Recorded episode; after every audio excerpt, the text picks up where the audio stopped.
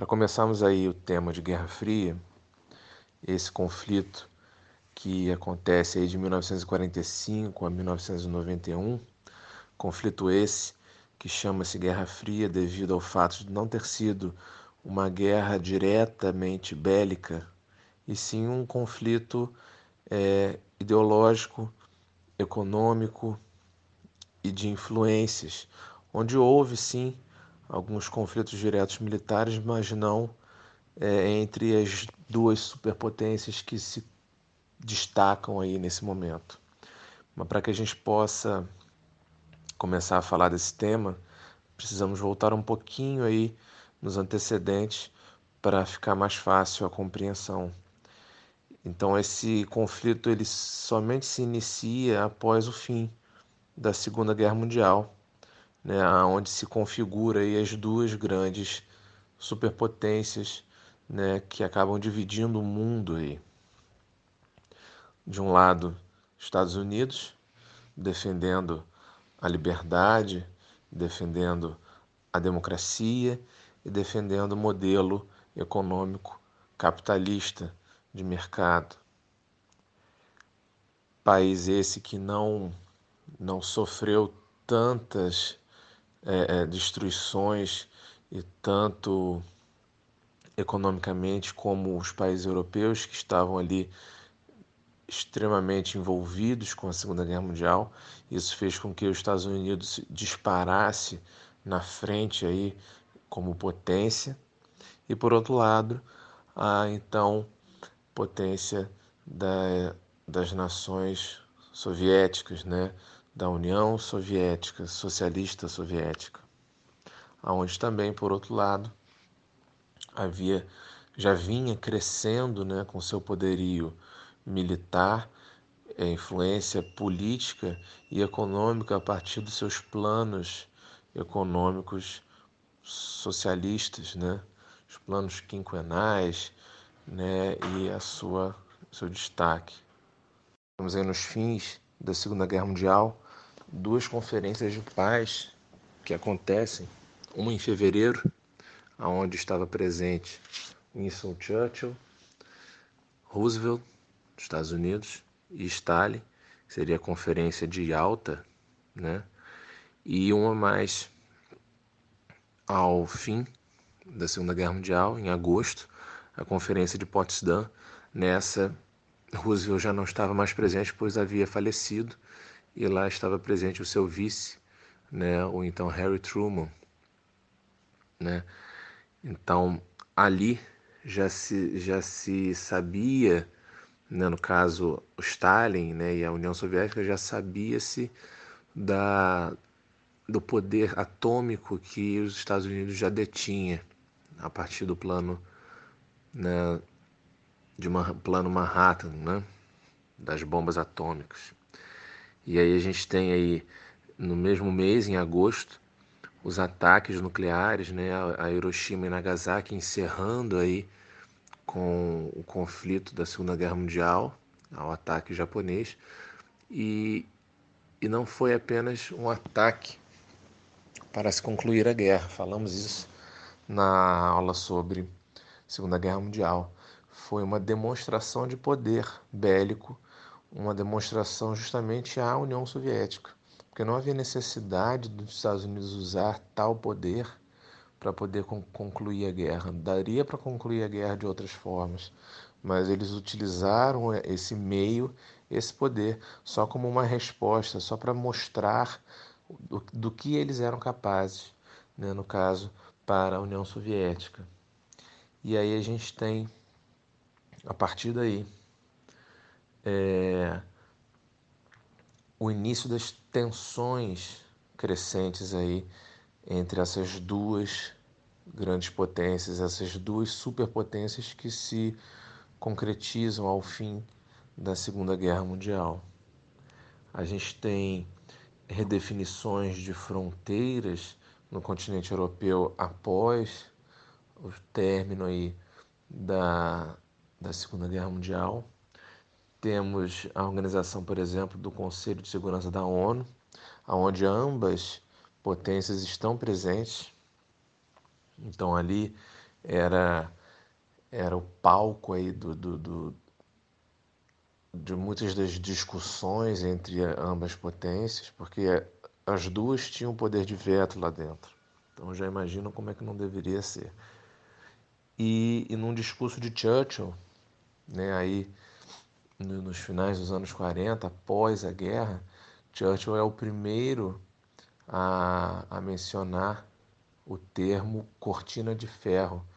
Ele diria no seu discurso que após a Segunda Guerra Mundial, a, o mundo viveria dividido numa cortina de ferro entre as influências ideológicas da, dos Estados Unidos e União Soviética, capitalismo versus socialismo. Então temos aí surgindo aí uma ordem bipolar. Lembrando que antes, anteriormente, até a Segunda Guerra Mundial, tínhamos aí uma ordem multipolar, porque existiam várias potências. Existia a Inglaterra, existia a Alemanha, existia a França, os Estados Unidos, a própria Rússia, Japão, muitas potências. Agora não. Agora esse contexto após Segunda Guerra Mundial é um, é um contexto de ordem bipolar, onde só existiria duas superpotências e não teria como nenhuma outra potência se é, é, se interver aí entre elas, né? a não ser que se alie a uma ou a outra. Então não tem nenhuma outra potência que bata de frente com essas duas. Então o mundo estaria dividido entre essas duas potências. Uma representando o capitalismo, democracia e liberdade, e outra representando o socialismo, né? união, comunhão. E uma discriminando a outra, uma atacando a outra e disputando pela hegemonia mundial. Temos aí entre 46, após a, a, o fim da guerra, até 55, a criação de várias doutrinas, planos e investimentos por parte não só dos Estados Unidos, como também da União Soviética. Temos aí o, o terror nuclear, né? lembrando aí que os Estados Unidos inicia o programa nuclear, mas a, a União Soviética logo em seguida também começa o seu plano e corrida nuclear também, dando início aí à chamada corrida armamentista, né? como se é, fosse uma disputa entre ambas potências de quem teria aí maior poder militar. Uma provocando a outra, né? E o medo da, da, do mundo, né? Em alerta aí para com medo de uma ameaça, de uma, de uma terceira grande guerra mundial, né?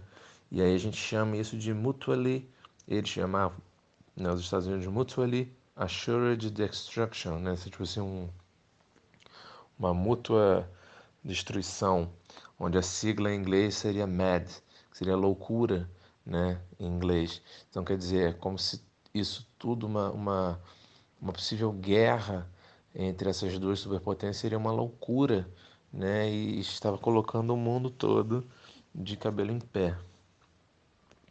E aí a gente tem Harry Truman, né, o então presidente dos Estados Unidos, vice aí de Roosevelt após o falecimento dele.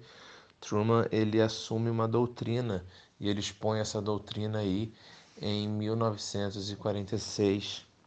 Era uma doutrina onde o seu objetivo era conter é, o expansionismo soviético, garantindo a liberdade, a democracia e o capitalismo né, no mundo. Então, para isso, foram feitos diversos planos e políticas né, de influência. Então, a gente tem aí, é, primeiramente, o Plano Marshall, né, que seria é, basicamente um apoio financeiro né, que os Estados Unidos daria aí para recuperar principalmente a economia europeia após a Guerra Mundial, né, após a Segunda Guerra Mundial, e também teve muito apoio militar a, a vários países, inclusive países que estavam entrando em conflito contra potências ou países soviéticos. Então, quer dizer, é, enquanto os Estados Unidos e a União Soviética em nenhum momento elas teriam entrado em conflito bélico direto, né? E sim indiretamente. Enquanto os Estados Unidos estavam se metendo em um conflito, a Rússia, né, a União Soviética não estaria.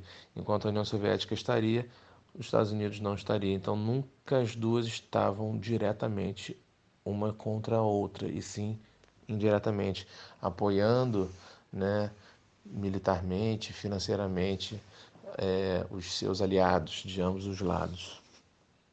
E aí, em seguida, o braço militar desse plano Marshall, que seria esse plano de apoio financeiro aos países, é, é, é, é construída e é desenvolvida a OTAN, né, que seria a Organização do Tratado do Atlântico Norte, como braço militar, aí, seria uma aliança militar de países do Atlântico Norte, né, para impedir aí uma possível expansão né, socialista ou até de ideais socialistas. Mas é lógico que a União Soviética iria dar uma resposta a esses planos todos, né, que a doutrina Truman estaria desenvolvendo aí é, nesses anos 50, né? Logo em seguida, a União Soviética ela responde com o plano Molotov, né? que em seguida eles converte no Comecon, que é a mesma coisa que o plano Marshall. Seria um apoio financeiro, né? mas a países que faziam parte do bloco aí socialista. Ao mesmo tempo, é, a construção aí do seu braço militar, né? onde é feito o Pacto de Varsóvia, também um braço militar é, para conter a expansão de um possível capitalismo e influência norte-americana em regiões do bloco socialista. Então a gente tem é, esses dois modelos nessa chamada corrida armamentista e planos né, de apoios financeiros. Temos aí diversos conflitos indiretos né, que acontecem, como eu havia mencionado, né, na crise grega, né? Temos aí Vietnã, Coreia né? e vários outros lugares onde acontecem conflitos indiretos. Mencionaremos aí com mais profundidade aí Coreia e Vietnã, mas só para vocês terem noção que foram disputas né? por áreas de influências. É... houve descolonizações, apoio por parte dos Estados Unidos a descolonizações de áreas da Ásia e da África, porque uma vez é, esses, esses, essas regiões se tornando independentes, seriam mais países para entrarem aí no bloco de influência capitalista. Então, por isso, o apoio a descolonizações de vários países desses, desses dois continentes que antes haviam sofrido aí no imperialismo, no neocolonialismo no século XIX. Né? É, então, quer dizer, todos esses conflitos que chamamos de indiretos, né, eles são conflitos né, sem o envolvimento com, concomitante aí das forças armadas dessas duas superpotências, né, União Soviética e Estados Unidos. E, e apenas eles apoiavam né, esses conflitos que aconteciam em todas essas regiões fornecendo principalmente mantimentos é, e armas né, como apoio, com exceção aí né, dos dois que eu comentei mais, mais anteriormente, que seriam aí Vietnã e Coreia, onde os Estados Unidos eles participam mais ativamente, não só apenas com mantimentos e armas. Assim como tivemos aí a corrida armamentista, onde as duas potências disputariam aí qual teria o poder bélico mais poderoso, né? qual teria é, maior influência bélica sobre as suas é, regiões de influência. Tivemos também a corrida tecnológica, né? ou corrida espacial. É, ambas potências disputando qual teria mais avanço né, na área espacial, na tecnologia espacial. A União Soviética ela sai na frente, né, primeiramente, e manda é, o primeiro satélite né, e coloca ele em órbita, que seria o Sputnik 1, Após várias tentativas, o Sputnik 1 foi o que deu certo em 57, então sucesso aí da União Soviética. Em seguida, a União Soviética, em 59, consegue mandar aí um, o primeiro o primeiro ser vivo ao, ao espaço e coloca em órbita também, que foi a cadela Laika. Estados Unidos não ficaria para trás. Estados Unidos logo em seguida, em 1960, manda um chimpanzé, né, e coloca ele em órbita, né? Após muitos fracassos com satélites, né, eles conseguem mandar esse ser vivo. Em 61, a União Soviética ela consegue mandar o primeiro ser humano e colocá-lo em órbita, né? O soviético Yuri Gagarin é o primeiro ser vivo, quer dizer, primeiro ser humano, né, perdão, a ser colocado em órbita a, a, fora do planeta Terra. E teria dito ele a frase que a Terra era azul.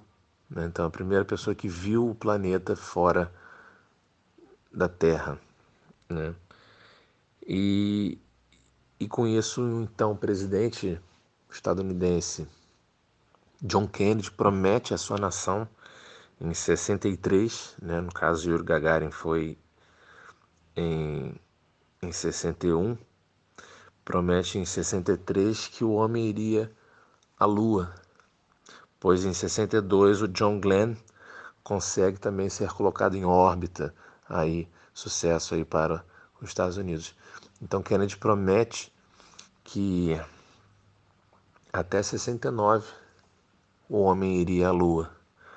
E aí eles colocam uma meta aí, por isso chamamos aí de corrida espacial, né? E aí finalmente com o foguete Apollo 11, né, com os seus tripulantes, três tripulantes, o o então astronauta Neil Armstrong, né, em 69, é, pisa pela primeira vez na Lua né, e diz a famosa frase: é um pequeno passo para mim, mas um grande passo para a humanidade.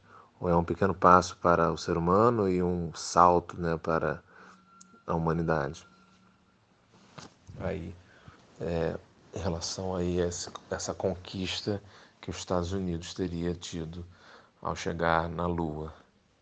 Podemos esquecer também do então bloqueio de Berlim, que acontece aí após a Segunda Guerra Mundial. Logo após a Segunda Guerra Mundial, nas conferências que aconteciam, inclusive durante a guerra, era discutido o que seria caso os aliados vencessem. O que seria da Alemanha caso os aliados vencessem. E o que eles entraram no acordo foi que a Alemanha deveria ser dividida entre os vencedores. Então, em 48, a gente teve aí o chamado bloqueio de Berlim, né? A Alemanha já havia sido dividida, né? Já havia sido partilhada, né? É, é, nas zonas capitalistas e socialistas. É, uma parte para a Inglaterra, uma parte para a França uma parte para os Estados Unidos. E a parte é, leste da Alemanha ficaria aí sobre domínio soviético e parte esta onde estaria a própria cidade de Berlim. Então, olha que engraçado. Berlim estaria dentro da parte soviética. Mas Berlim, uma vez dentro da parte soviética, foi dividida ao meio com um muro de Berlim. Então, quer dizer, em Berlim tinha a parte é, ocidental, né? tinha a parte capitalista e a parte ao leste também de Berlim, socialista. Então era uma cidade com uma parte capitalista dentro da zona de influência soviética. Então isso gera uma confusão que muitas pessoas acham que o Muro de Berlim dividia a Alemanha inteira, mas não, ela divide uma parte de Berlim somente. Finalmente chegamos aí na Guerra da Coreia, um conflito né, chamado de uma guerra quente, dentro da Guerra Fria, um conflito que acontece de 1950 a 55, né? mas para que a gente possa entender o que foi essa Guerra da Coreia, a gente precisa voltar um pouco nos seus antecedentes. Coreia foi um país que desde 1910, aí no princípio do século 20, estava sofrendo é, domínio e controle japonês. E esse controle japonês, esse imperialismo japonês sobre a Coreia vai de 1910 até 1945, né? E aí após a guerra, né, o Japão haveria perdido, né? Após a guerra, é, a União Soviética ela começa a controlar a zona norte aí da, da Coreia como zona de influência dela. Não dominar politicamente, mas só como zona de influência. Começa a influenciar aí essa, essa zona norte, que iria do norte até o paralelo 38, né? Da, da, da, da região do, do Vietnã como um todo. Do Vietnã não, perdão, da Coreia como um todo e, portanto, os Estados Unidos eles começam a influenciar a parte sul do paralelo 38 para baixo. Né? Então, influências capitalistas e socialistas aí dentro da Coreia. Então, em 48 e 49, é, ambas potências começam a deixar de influenciar diretamente essas regiões. Mas aí, uma vez uma vez a, influência tendo sido feita, né, isso desperta no norte um sentimento socialista comunista, né, com o líder Kim Il-sung, Kim Il-sung, né, que seria avô aí do então atual líder da Coreia do Norte, e no sul o líder Syngman-rhee, né, com influências aí capitalistas. E ambos desejavam unificar a Coreia com a sua ideologia. E isso não daria certo, né? E aí em 1951 a gente tem uma invasão do norte em relação ao sul e com apoio da China, que já era comunista, uma China de Mao Tse Tung e uma União Soviética de Stalin apoiam aí essa invasão do norte da Coreia em relação ao sul e ela domina até quase o fim do sul, deixando só um pedacinho do sul sobre domínio dos sul-coreanos. Né? Quer dizer, eles invadem até o perímetro de Puran, que é lá na pontinha do sul.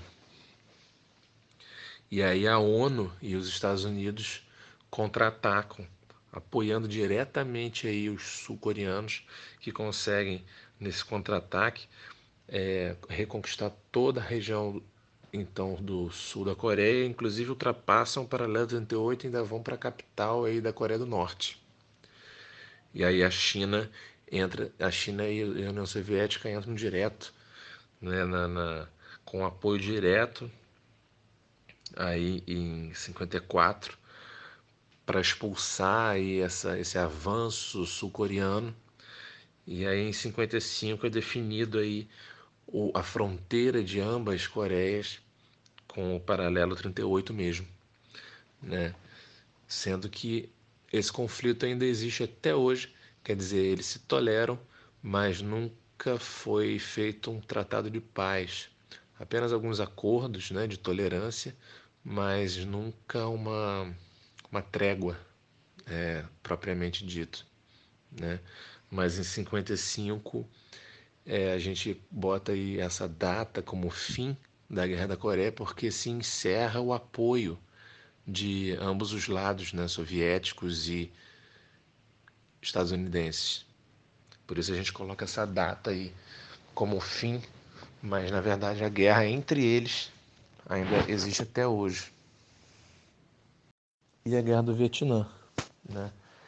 Guerra do Vietnã, guerra essa né, que começa aí em 57 e vai até 72.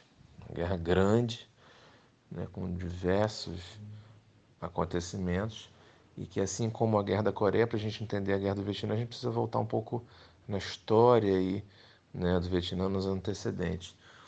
O Vietnã, então, é, no século XIX, entre 1850 até 1945 fazia parte da então chamada Indochina, né, colônia aí francesa, onde não, não somente o Vietnã fazia parte, mas o Vietnã, o Laos e o Camboja faziam parte aí, compunham aí essa chamada Indochina. E em 1940, a França havia sido controlada pela Alemanha na Segunda Guerra Mundial, e aí o Japão controla essa região, né, da Indochina até 45. E aí o Japão também perde. E aí após a guerra em 46, temos aí a subida ao poder de um líder é, vietnamita, né, do norte, chamado Ho Chi Minh, que declara a independência da região norte do Vietnã, com seu grupo ou partido Viet Minh, né, com nítidas influências e referências soviéticas, comunistas, socialistas. E em 54, em Genebra, é feita a Conferência de Genebra, onde declara a independência de Laos, Camboja e do Vietnã. Só que o Vietnã, nesse momento, já estava dividido entre essas zonas de influência comunistas e capitalistas. E aí, o Vietnã do Norte, assim como no, na Coreia, né, tinha desejo de unificar o Vietnã inteiro sobre o seu regime comunista. E o Sul estava, estava se mantendo é, firme e não apoiar aí essa ideologia comunista em seu território. Então o norte começa a enviar ao sul os chamados guerrilheiros né, comunistas vietnamitas, né, chamados Vietcongs, né, de forma infiltrada na região do sul, é, aterrorizando aí o povo vietnamita do sul. E aí em 63 os Estados Unidos ele começa a apoiar o Sul com mantimentos, com armas, né? Só que a gente tem um ataque muito feroz aí desses Vietcongs tentando dominar a região sul que declaradamente não desejava ser dominada por essa ideologia comunista. É, China e União Soviética apoiando fortemente aí a, a parte norte, né, do Vietnã, o Ho Chi Minh, e em 64, com o argumento, com a desculpa né, norte-americana de um navio americano ter sido atacado no Golfo de Tonkin, né, próximo ali a, a, ao Vietnã, né, fazendo com que fosse um motivo suficiente para enviar milhões, milhares e milhares de soldados norte-americanos né, para solo vietnamita né, para um conflito direto aí contra os Vietcongs e vietnamitas do norte, utilizando aí técnicas é, e armas químicas terríveis como a napalm, né, que até hoje o povo vietnamita sofre com, com sequelas dessa, dessa arma química, né? E aí a gente tem o auge dessa, desse conflito. Então percebam que foi uma guerra que durou muito tempo, não foi uma guerra pequena, né? O auge desse conflito foi de 68 a 72, onde muitos e muitos jovens norte-americanos enviados para o Vietnã morriam a cada dia, né? Com a revolta dos norte-americanos em solo norte-americano, fazendo protestos, fazendo movimentos contra essa guerra do Vietnã, é, é, é, festivais de música contra a guerra do Vietnã, é, movimentos pacifistas e anti-guerra contra o Vietnã, é, surgimento aí de movimentos como movimentos de contracultura, com a cultura hippie, né, o Black Power, movimento negro, Martin Luther King, muitos movimentos, né, o Maio de 68, com, com várias passeatas né, na França, em vários outros países, né, movimentos jovens, é, feminismo, é, é, a exaltação aí de, de grupos esotéricos, Hare Krishna, bandas de rock, todo mundo se manifestando contra essa guerra do Vietnã. Aqui em 68 tivemos aí a passeata dos 100 mil, né, como resposta a esse movimento todo que estava acontecendo no mundo ocidental, né? Aqui foi muito também é, devido a, ao regime militar brasileiro, mas também influenciado por tudo isso que estava acontecendo no mundo, né, em resposta aí a essa guerra absurda que foi a guerra do Vietnã. E aí em 73 finalmente os Estados Unidos, fracassado, né, e frustrado após a perda de milhares e milhares de jovens desnecessariamente, ela abandona o conflito prepara os vietnamitas do sul para que se saibam se proteger contra os vietnamitas do norte e os Estados Unidos é, é, é, abandona e o Vietnã inclusive deixa até de apoiar financeiramente e militarmente como havia apoiado. E aí a consequência é que em 75 o Vietnã é unificado pelo norte num regime comunista. Temos aí diversos filmes que, que mostram esse período aí da história, nessa né, guerra, filmes maravilhosos, né, como o Rambo, né, o primeiro, primeiro filme do Rambo, né, mostra o primeiro e o segundo também, mas o primeiro mais, é, além de mostrar essa coisa da Guerra Fria, né, dos Estados Unidos contra a União Soviética, mostra muito aí essa questão da Guerra do Vietnã. Nascido para Matar também é outro filme que mostra, né, Platoon e até o Forrest Gump, né, no, em um período, no momento do filme, mostra esse conflito aí da Guerra do Vietnã. Então é um conflito que marcou muito aí essa segunda metade do, do século XX,